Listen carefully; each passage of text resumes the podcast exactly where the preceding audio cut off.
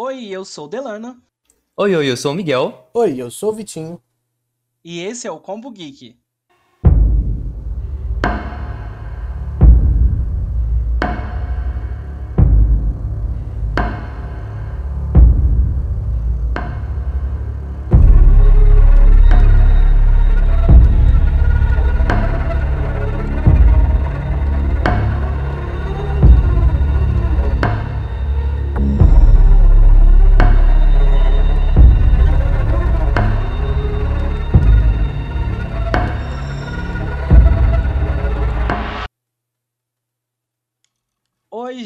Gente, estamos aqui hoje em mais um Short Combo.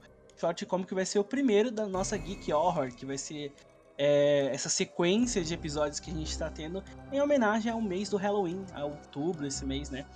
Que tem essa parada meio paranormal, então a gente vai trazer mais alguns episódios ainda para poder complementar esse mês. E como eu disse que vocês iam ter ela aqui de novo com a gente, a gente tá trazendo para esse episódio novamente a nossa amiga Stephanie. Oi, gente, tudo bom? Sim, tá praticamente. É uma membra honorária do nosso podcast. Chamou pra desgraceira, tô aí. ela ainda vai participar de alguns episódios mais pra frente, então vocês vão ter mais Stephanie, que ela é, ela é, ela é esperta, ela é desenvolta, ela tem uma boa fala, então vai estar tá aqui daqui a pouco tá dominando o podcast no meu lugar.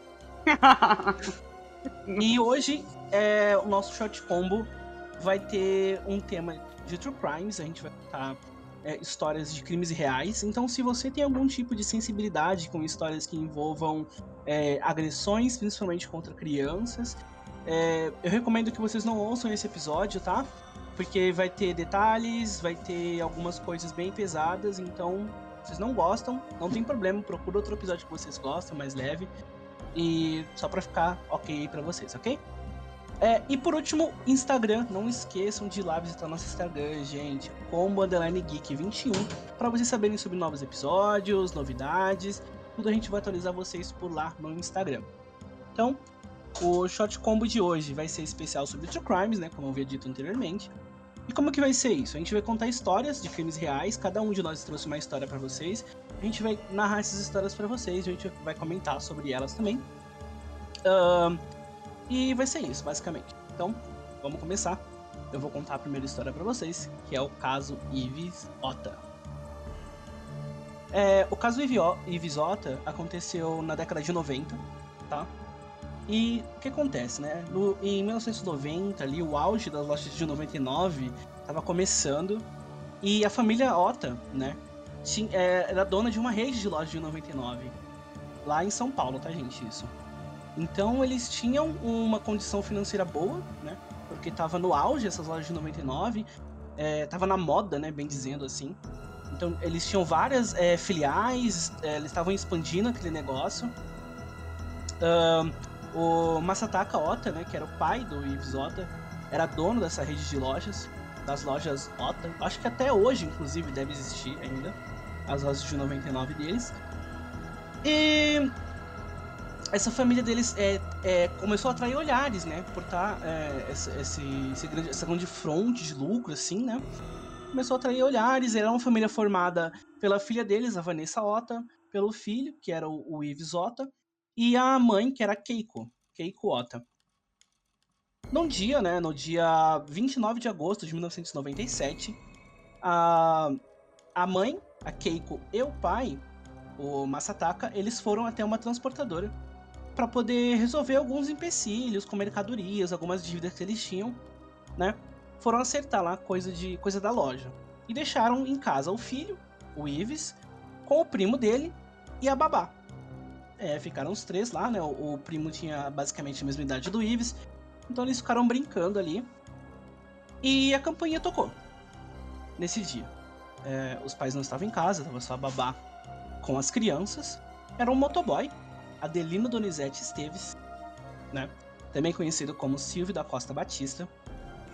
Ele apareceu no, bucão, no, no, no portão perdão, da casa do, do Zota com um buquê de flores, dizendo que esse buquê estava endereçado a Margarete, que era sobrinha do Masataka, o pai do Ives. A babá achou estranho, né? Porque a Margarete não morava naquela casa, Mas, como ela viu que ele tava ali com um buquê de flores, era um, um, um motoboy entregando flores, ela foi abrir a porta. E nesse momento foi um erro que ela cometeu, como é que ela cometeu, porque quando ela abriu a porta, o Adelino aproveitou para entrar dentro da casa e fazer todos eles três de reféns. Então ele entrou já direto procurando um cofre, ele queria saber onde tinha um cofre ali. Ele questionou a babá diversas vezes, ele estava armado, queria saber onde estava esse cofre, e a babá disse que não tinha cofre ali, que não tinha cofre naquela casa.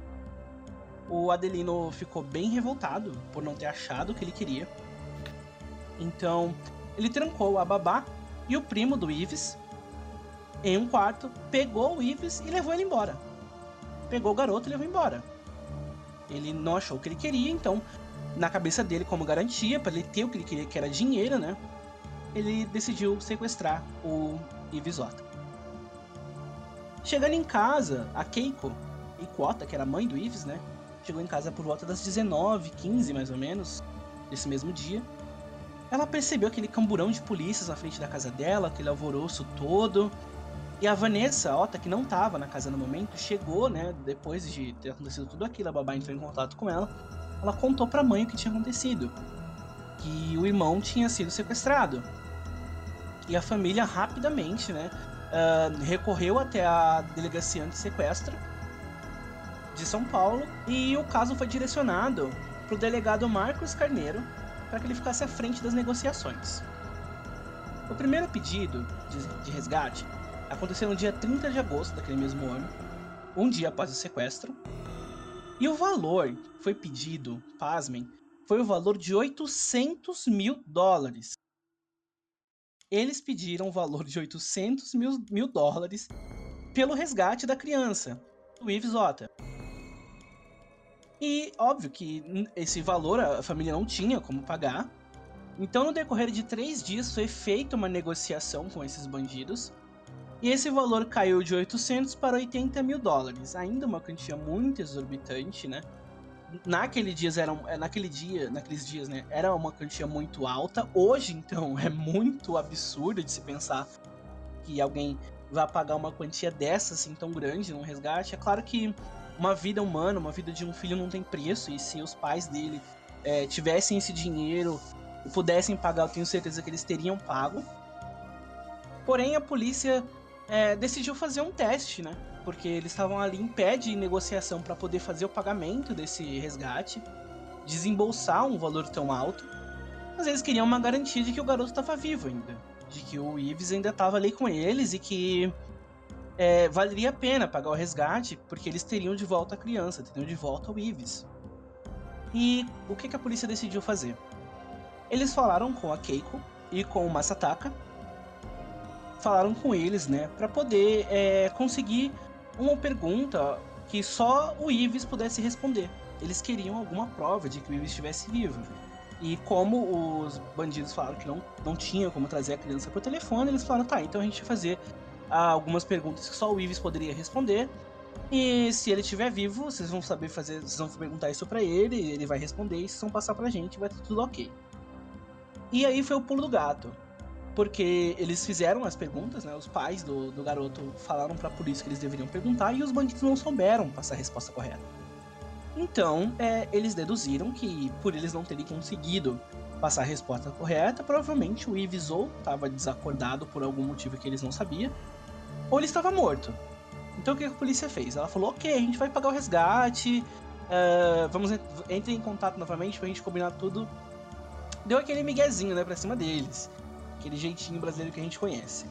Enquanto eles faziam isso, eles rastrearam o número de onde estavam sendo feitas as ligações, onde as chamadas estavam sendo realizadas, e conseguiram chegar até os sequestradores. E eles chegaram até a casa do motoboy Adelino. Aquele lá que foi levar as flores lá do começo, eles conseguiram rastrear o telefone e chegar até ele.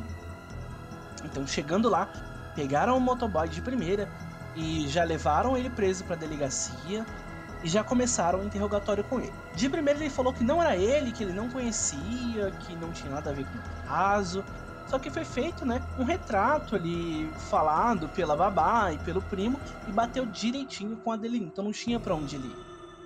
Então ele decidiu é, confessar, falou que sim, ele tinha feito o sequestro, mas que ele não estava com o garoto. E que tinha outra pessoa envolvida no caso. E aí a polícia ficou assim: outra pessoa, mas ele sequestrou, o que está acontecendo? Sim, havia outra pessoa nesse caso. E essa outra pessoa era o Paulo de Tarso.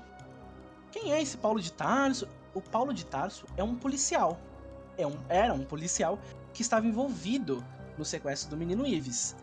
Então aí já tinha mais um nome que a polícia tinha que ir atrás. Então a polícia já saiu dali do interrogatório do, do nosso querido Adelino, né? Não tão querido assim, na verdade. E foi atrás do Paulo de Tarso. Chegando lá no Paulo de Tarso, eles eh, prenderam ele, levaram até a delegacia e, para surpresa de todos, pelo menos da família é, Ota, né? O Masataka reconheceu Paulo como um segurança de uma das lojas da família Masataka.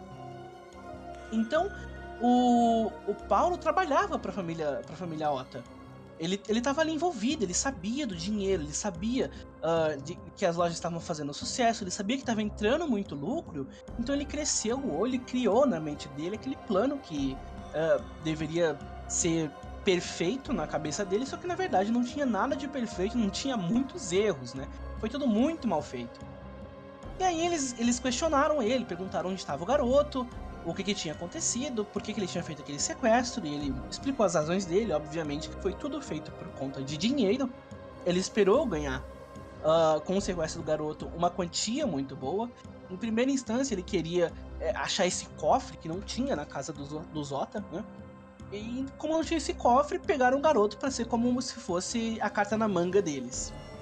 Só que tinha mais uma pessoa envolvida nesse caso, que era outro policial, Sérgio Eduardo Pereira de Souza, que era um colega do Paulo de Tarso e também estava envolvido dentro desse sequestro. Então já eram três nomes. E a polícia foi na casa do, do Paulo de Tarso para poder investigar e ver se encontrava o, o Ives lá. Porque até então a gente não sabia se o garoto estava vivo, se estava morto, onde que estava, ninguém sabia onde esse garoto estava e eles não queriam falar.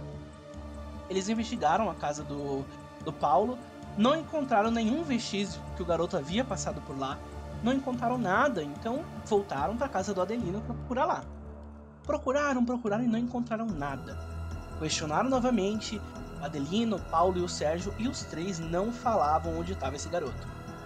A polícia já estava desistindo, não sabia mais o que fazer, mas decidiu dar mais uma olhada na casa do Adelino antes de, de fechar o caso, né, de, não, de não descobrir onde estava esse garoto. Eles tinham que saber, tinham que dar uma notícia para a família dele. Na casa do Adelino, em um quarto, é, havia um berço da sobrinha do Adelino. Debaixo desse berço, o chão parecia que estava meio mexido, como se o concreto tivesse sido refeito. A concretagem não estava muito certa. Então eles decidiram investigar aquilo ali. Havia algumas rachaduras, algumas imperfeições, e quando eles tiraram a primeira camada de concreto dali de cima, aquele odor que é inigualável subiu, que é aquele odor do cadáver entrando em decomposição. Apesar do cal que eles haviam jogado para mascarar o cheiro cadáver é, é, putrefato, né, ali, aquele cheiro de podre que fica no, no cadáver quando ele está entrando nessa, nessa parte de decomposição, é, havia muito esse odor, não tinha como esconder. O Cal não conseguia esconder. E na hora eles já sabiam que, infelizmente, aquele era o corpo do menino Ivisota. É, a notícia chegou para a família como uma bomba. Os pais ficaram desolados quando descobriram que o filho deles de apenas 8 anos havia falecido. Foi um caso que repercutiu em toda a, a mídia da época todas as TVs, jornais e rádios só se falava sobre esse assassinato. Foi uma coisa muito cruel que aconteceu com esse garoto, que havia sido enterrado no próprio quarto do Adelino. Aquele quarto que eles acharam aquele berço não era um quarto de criança, era o quarto do Adelino Donizete que ele havia colocado o berço em cima para disfarçar. Ele enterrou o menino no quarto dele e colocou o berço para disfarçar. E aí vocês perguntam por que ele matou o menino, né? Porque ali até então ele estava em negociação, ele ia conseguir o que ele queria. E na verdade ele matou porque o menino, apesar de, de criança, ele reconheceu o Paulo de Tarso como segurança da loja da família dele. Ele sabia quem era o Paulo, então provavelmente ele ia entregar para os pais quando ele voltasse para casa.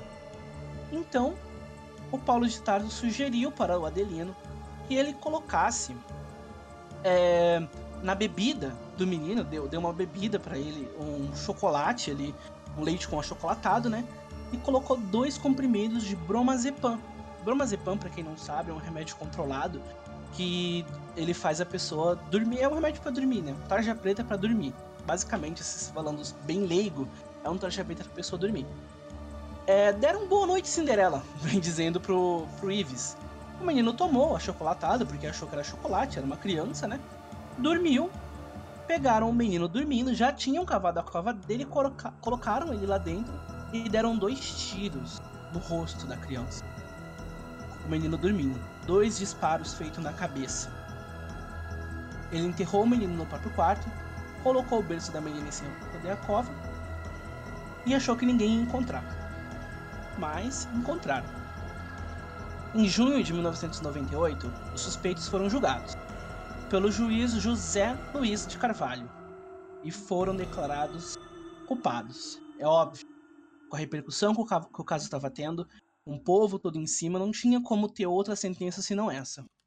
Os policiais, o Paulo de Tarso e o Sérgio Eduardo, eles foram condenados a 43 anos e 2 meses de prisão, tá? E o Paulo de Tarso foi declarado como condutor de todo o crime. Ele que organizou e arquitetou tudo. Já o Adelino Donizete, que foi quem executou o crime, foi condenado a 45 anos e 6 meses de prisão por sequestro, homicídio qualificado e ocultação de cadáver. Em abril de 99, o Tribunal de Justiça diminuiu a pena do Sérgio, que participou apenas como cúmplice, para 35 anos e um mês mesmo assim, um tempo razo razoavelmente grande, né? E desde outubro de 2005, eles cumprem essa pena em regime semiaberto.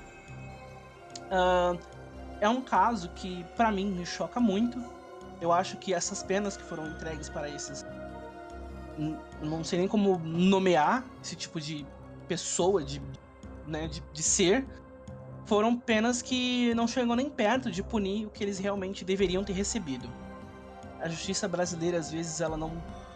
Na minha opinião, pelo menos, ela não tem é, autonomia o suficiente para punir certas pessoas como merecem ser punidas, né?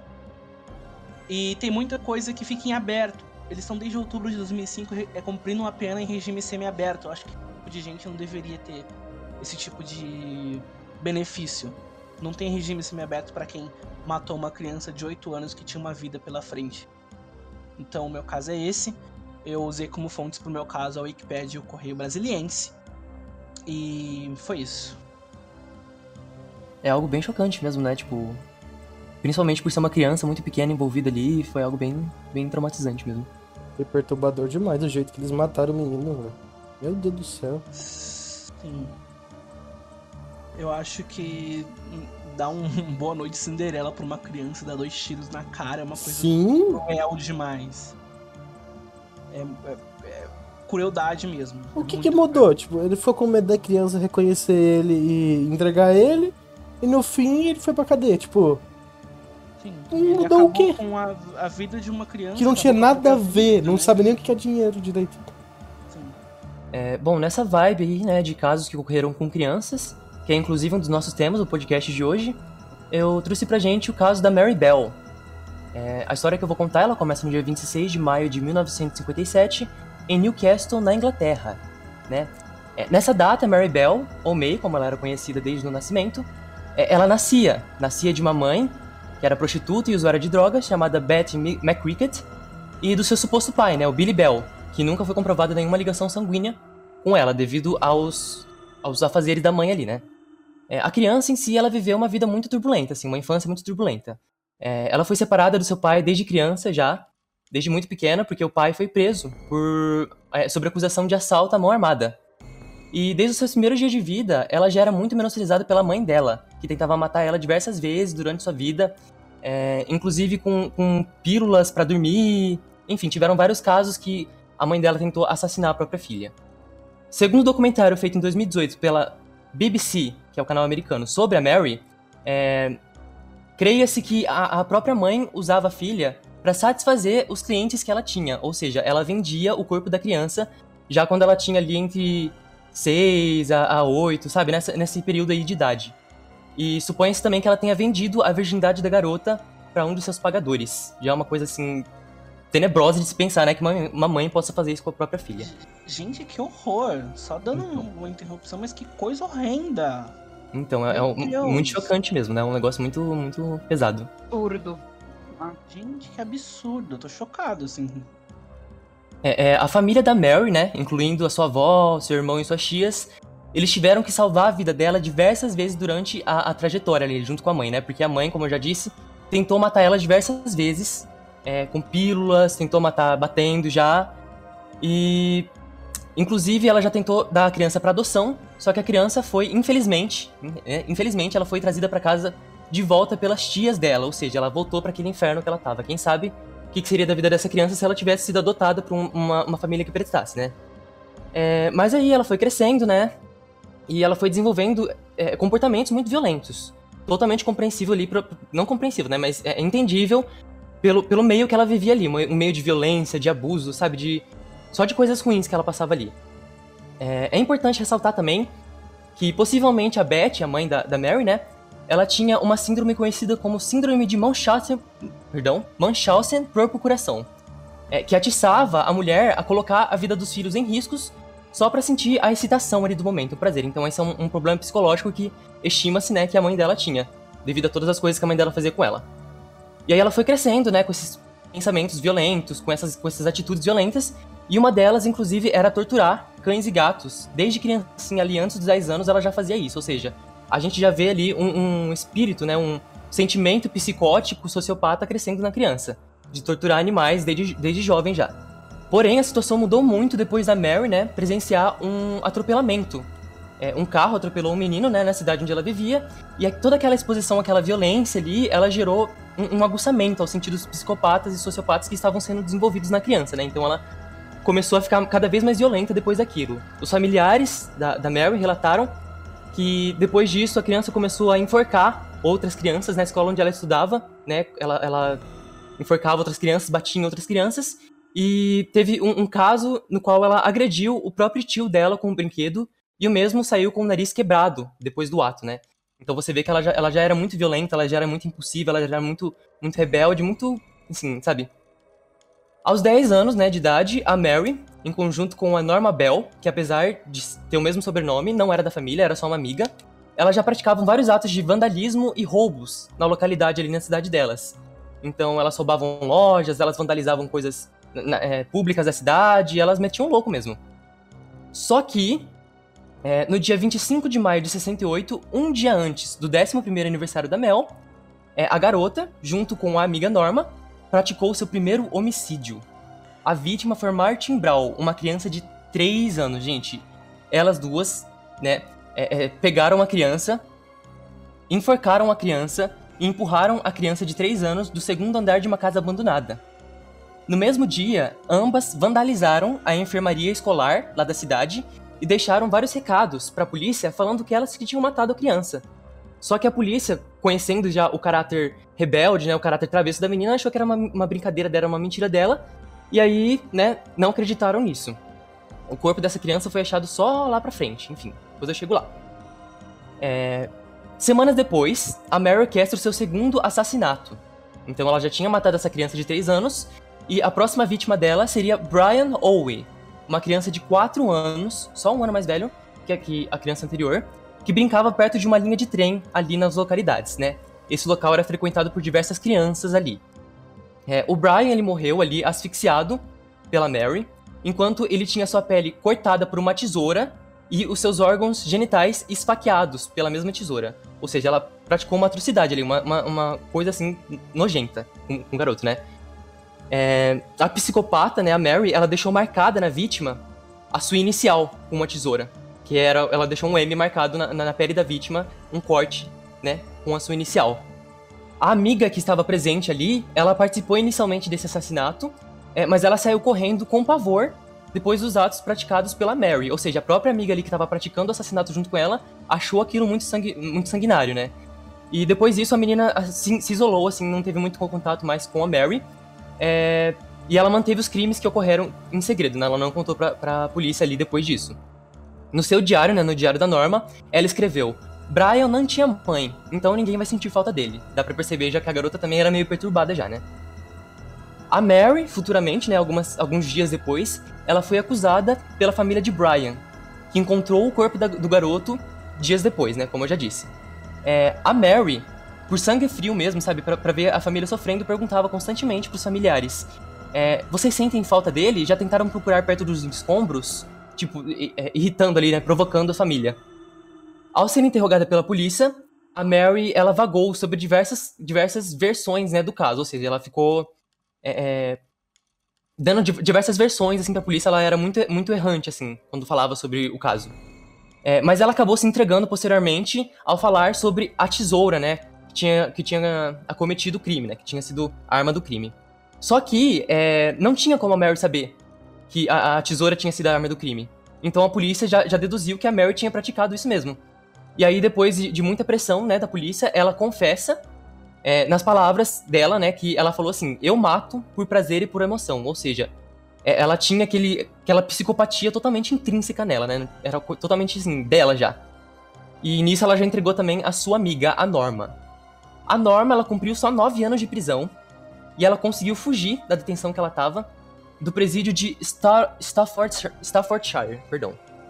É, a polícia nunca mais encontrou essa garota e a polícia também é, nem procurou muito porque achava que a garota era é, inofensiva, né? A mulher, já no caso. É, a, a Mary, ela cumpriu 12 anos e quando ela foi solta, em 1980, foi concebido a ela anonimato para começar uma vida nova. Ou seja, ela foi concebida ali uma regalia para ela poder ter começado do zero, né? Que eu acho que não devia ter acontecido. Eu acho que ela, essa mulher devia ter ficado internada em alguma clínica psiquiátrica, alguma coisa assim, porque ela não tinha condições nenhuma de conviver em sociedade depois de fazer tudo que ela fez, principalmente com crianças tão pequenas, né? Sim, eu acho que é, nesse caso eles deram essa, esse benefício para ela porque eu acho que ela é criança, né? E eu acho que perante a lei deve ter algum tipo de cláusula que diz que quando é criança talvez os atos não sejam tão é... severos.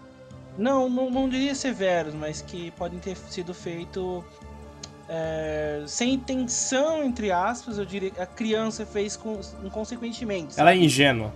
Exatamente, ela fez com uma certa ingenuidade, apesar de ter sido uma atrocidade muito grande. Sim, entendi. Sim, mas, mas assim. A proteção dela mesmo, né? Porque, uhum. querendo ou não, ela era uma criança e simplesmente o fruto do ambiente que ela vivia. Porque Sim. poderia ter acontecido algo muito assim, uau, essa menina ela teve essa vida horrível, né? Ainda mais a primeira infância, que é determinante na vida de um ser humano. Ela poderia ter saído fora disso, ter seguido um caminho diferente, mas é muito difícil. E daí a gente cai naquela questão do falso moralismo, né? Como que tu quer que uma pessoa haja diferente, sendo que ela vive aquilo ali, é o que ela conhece, é o normal dela, né? Esse meio violento, enfim. Ela simplesmente reproduziu de uma forma ob obviamente horrorosa né, com essa outra criança, essa vítima, outra vítima, né? Uh, o que ela passava, enfim, é, tu, é que eu te digo, não é jamais justificado, só que tu entende quando tu para para ver todo esse passado, uh, o que que levou essa menina a fazer isso, né? É, Exatamente. Tudo muito muitos, claro. Muitos psicólogos afirmam, inclusive, que os pais são os primeiros causadores de gatilhos, né? E a gente pode perceber que o gatilho que a mãe dela causou nela foi enorme para ela praticar todas essas atrocidades, eu acho que foi uma coisa muito traumática, assim, na vida dela. Totalmente.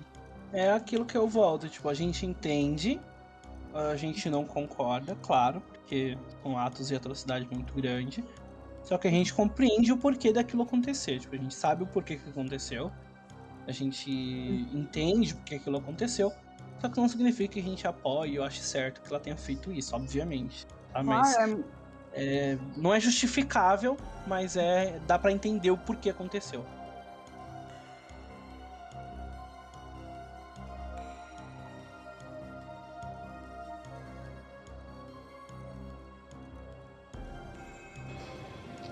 Bernardo Boldrini nasceu em Santa Maria, Rio Grande do Sul, em 6 de setembro de 2002, filho de Adilane Uglione e Leandro Boldrini. Sempre descrito como uma criança doce e tranquila, infelizmente seus traumas acabaram por o assombrar cedo. A mãe Odilane foi encontrada no consultório do pai com um tiro na boca em 2010. O laudo final foi de suicídio, mas após investigações particulares pela família de Odilane, foi levantada a possibilidade de homicídio. A vítima recebeu ameaças de uma ex-empregada e seu irmão. Bernardo tinha sete anos quando isso ocorreu. Infelizmente, o caso foi arquivado e o laudo final realmente foi suicídio.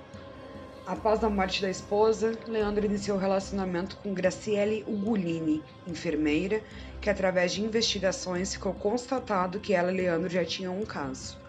Os três a essa altura moravam em Três Passos, no interior do estado. O relacionamento era problemático. Constantemente Bernardo procurava abrigo nas casas de amiguinhos. Chegava com fome, mal vestido e até mesmo sujo.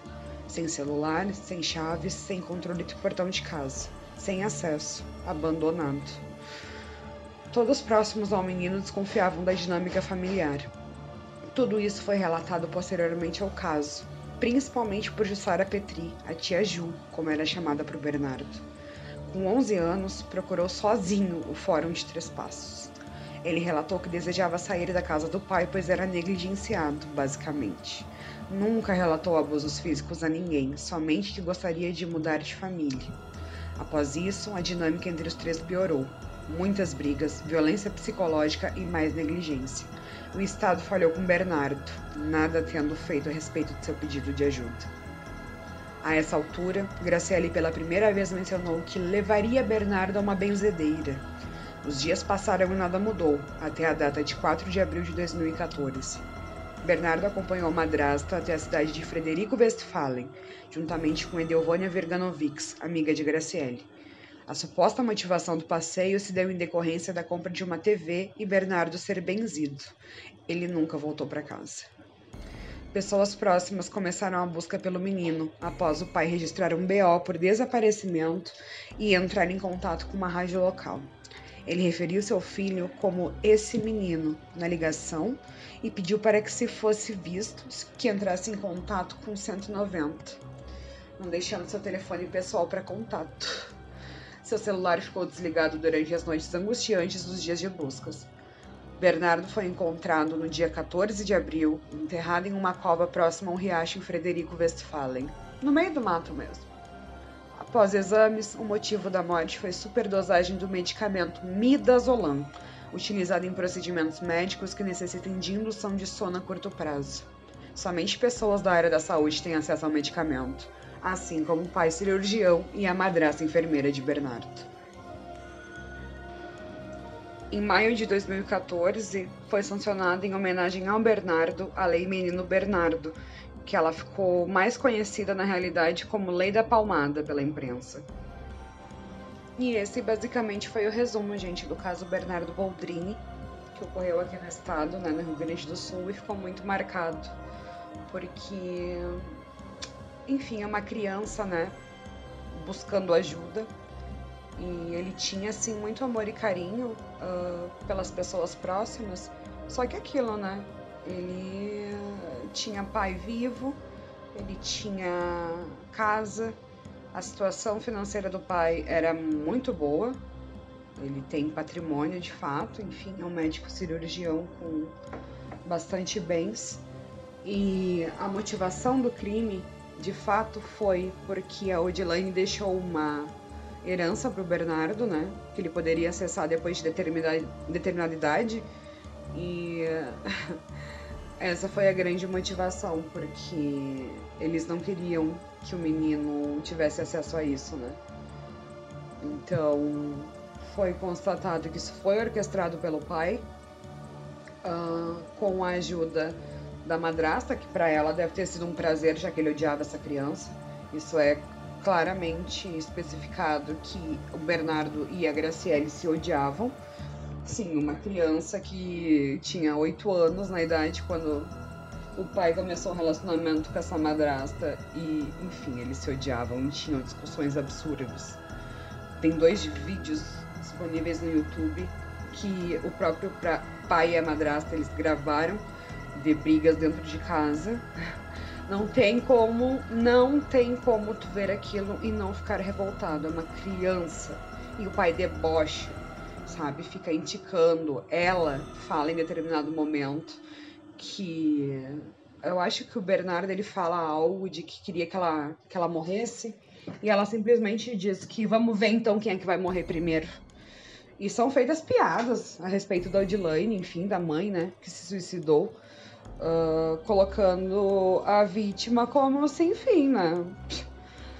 Ai, gente, é um grande absurdo, assim. Tem muitos detalhes que, infelizmente, eu não vou entrar tanto aqui, porque senão ficaria extremamente longo esse caso. Uh, como acredito que eu tenha mencionado, se não mencionei, todo o julgamento está disponível no YouTube. Foi o primeiro julgamento transmitido em nível nacional, né, para todos os cidadãos que tiverem interesse poderem assistir. Uh, eu recomendo muito e pontuo muito a, o depoimento do pai da madrasta. É... Enfim, gente.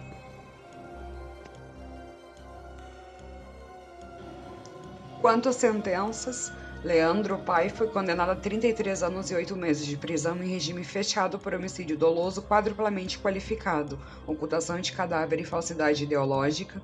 Graciele, a madrasta, foi condenada a 34 anos e 7 meses de prisão em regime fechado por homicídio quadruplamente qualificado e ocultação de cadáver. Edelvânia, a amiga né, que ajudou, foi condenada a 22 anos e 10 meses de prisão em regime fechado por homicídio triplamente qualificado e ocultação de cadáver. E temos também o Evandro, que eu não acabei não citando, mas ele é irmão de Edelvânia, e ele supostamente teria cavado a cova para elas lá em Frederico Westphalen. Ele foi condenado a nove anos e seis meses em regime semiaberto por homicídio simples e ocultação de cadáver. Uh, a minha história é sobre o Joshua Phillips. Uh, então vamos lá. É, era 3 de novembro de 98, né? E era uma tarde tranquila, já lá em Jacksonville, que fica na Flórida. Mais ou menos 5 horas da tarde, assim, a Mad Clifton, que é uma menininha de 8 anos, ela adorava basquete. E ela saiu de casa para brincar com seus amigos e tudo mais, né? Aí passou um tempo, passou um tempo. A mãe dela olhou no relógio e viu que já tinha passado uma hora e meia, né? E aí ela voltou para casa e tal. E chamou a, Mad e a irmã dela, que é uma irmãzinha mais nova que ela tinha, pra jantar. Aí, ao entrar em casa, ela encontrou a Jess sozinha. A Jess era a menina mais nova, ela chegou sozinha, né? E aí ela disse que a irmã dela não tava com ela. E não sabia onde ela tava. É, logo em seguida, a mãe ficou preocupada e ligou pro, pra emergência, né? Disse que a filha dela tava desaparecida. E aí o relato da mãe dela foi. Foi como se Maddie tivesse fechado a, a, a porta e simplesmente desaparecido da terra. Comentou a mãe das crianças. Uh, nessa mesma noite, que se tornou angustiante para a família, a família da, da Mad saiu em busca da filha, né? E vários vizinhos ajudaram na busca e tudo mais. Só que não encontraram nada. Uh, os pais do Joshua Phillips, que é sobre quem eu tô contando o relato, ele tinha 14 anos, né? E a cada dia que passava, mais o pessoal se voluntariava para ajudar na busca da Mad. O sétimo dia de busca chegou e pela manhã a mãe do Joshua acordou, passou na frente do quarto do filho e percebeu que alguma coisa estava muito estranha. O quarto dele estava com um cheiro muito forte. E aí, como qualquer mãe, entra no quarto vê bagunçado, ela decidiu arrumar, né? Aí, ao entrar no quarto, ela já notou que tinha um pouco de água no chão, debaixo da cama do Joshua. Inocente, ela achou que o colchão de Joshua tinha vazado retirou o rodapé para ver se tinha estragado debaixo da cama. Totalmente assustada, não foi algo que a mãe encontrou, mas sim um pé. É, ela correu para fora de casa e chamou os policiais. Ela comentou que foi um dia fatídico, né? Eu só apontei para onde eles precisavam olhar e eu não podia nem entrar para ver como que tava, disse ela no relato quando os policiais chegaram. Do outro lado da rua, os pais de Mad viram a polícia correr e colocaram aquela famosa fita de cena do crime pela casa da família de Joshua. Pouco tempo depois, os detetives bateram na sua porta e Joshua foi levado direto para a delegacia local, para o interrogatório. Uh, o seu pai, o Steve, pediu para que ele contasse toda a verdade para a polícia. Na sua versão, Mad foi para fora de casa para jogar. Joshua disse que tinha que fazer lições de casa, mas ela insistiu tanto que o menino aceitou, mas só podendo jogar por alguns minutos, porque seu pai chegaria logo e ficaria bravo se Mad estivesse por lá. Ele e Mad estavam jogando beisebol no quintal de sua casa. Por volta das 5h15, quando acidentalmente Joshua acertou o rosto de Mad com um taco, causando um enorme corte, a, a menina assustada começou a chorar. Joshua disse que entrou em pânico e, ao vê-la assim, levou para dentro de sua casa. Colocou-a no chão do seu quarto e Mad começou a fazer mais barulho assustada. E, não querendo entrar em apuros, Joshua bateu na cabeça de Mad mais ou menos duas vezes, em seguida, sim. E aí ele já pegou uma faca e esfaqueou ela duas vezes na, na garganta. Ah, ainda ouvindo os gemidos de Mad, ele esfaqueou mais algumas vezes. E depois Joshua escondeu o corpo da menina dentro do colchão. Gente, que horror! Ué, gente, peraí. Ele supostamente acertou ela com um taco sem querer. Sim. Pra resolver, ele deu mais duas pauladas na cabeça dela com um taco, esfaqueou ela. Gente, que? E depois esfaqueou de novo porque ela continuou, tipo, murmurando assim, implorando pela que vida dela. Absurdo. Eu acho que foi, foi entrando em níveis assim cada vez mais baixos. Sim. Foi o. O crime foi evoluindo, sim. 10 anos. Meu Deus. Que absurdo. Que Acho que foi, foi, no desespero do momento ali, com certeza, né? Aquele... Não, sim, ele não queria ficar de castigo, aí foi evoluindo. Foi igual o, o, o caso do Delano lá, não sei, foi o Delano do Miguel. Que ele não queria ser preso, porque o menino conhecia a família e tal. E aí, tipo, o cara foi tentar esconder o menino, acabou matando o menino e foi preso do mesmo jeito. Gente, coisa horrenda. Pois é. Nossa, mas que nojo daquela água lá no quarto, eu fiquei com náusea. Não, imagina. não, imagina, você entra assim no, no seu quarto, sei lá, você é, vamos supor, você é sua mãe. Você entra no, no quarto do teu filho, vê um negócio estranho na, ali na cama. Aí você abre e tem um pé, tem um corpo ali. Tá louco. Cheiro disso, imagina o cheiro. Sim, Ai. porque não é que tipo, que nem no Delan tinha o cal, né, pra inibir um pouco o cheiro. Ali não, ali só tava debaixo de alguma coisa o cheiro devia estar tá muito forte horror. É, pois é. Vocês já sentiram o cheiro de um porco em decomposição? Só de não. animal. Humano não. É, humano de animal não. já, já senti de carniça de, de bicho. É muito forte. Muito é, forte. então tu pensa isso, sei lá, dez vezes mais que chega a doer teu nariz. É, é isso. Misericórdia, porque o ser humano é meio podre, né? Se a gente for meio? Sim, é. Totalmente. Totalmente. Você tinha mais alguma coisa pra falar do seu caso, Vitinho? Não, tá bom.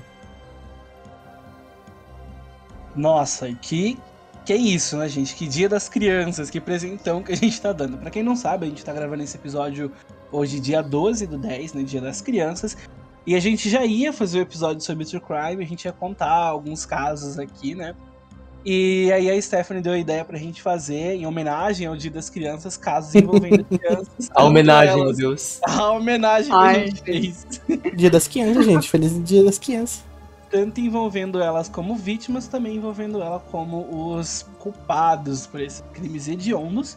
E mostrando, gente, que não precisa ser adulto para cometer atrocidade, aparentemente, né? Oh, eu acho que a, a, moral de hoje foi essa, né? Nossa, que coisa linda, gente. A moral de hoje foi essa. É linda, né? Mas muito obrigado por terem acompanhado a gente até aqui. Espero que vocês curtam demais esse episódio, que ficou bem legal, as histórias estão bem legais. É, Comentem lá no Instagram o que vocês acharam sobre. E a gente vai estar de volta agora sexta-feira com um episódio bem legal contando nossos casos pessoais, experiências paranormais. Então vem coisa assustadora por aí. Uh, não esqueça de seguir a gente nas redes sociais. Mais uma vez, muito obrigado, Stephanie, por estar aqui com a gente. É sempre um prazer te, te receber aqui com a gente. Eu que agradeço, gente. Obrigado a todo mundo que ouviu até aqui. A gente se vê então no sábado. Até a próxima. Tchau. Tchau, tchau. Tchau.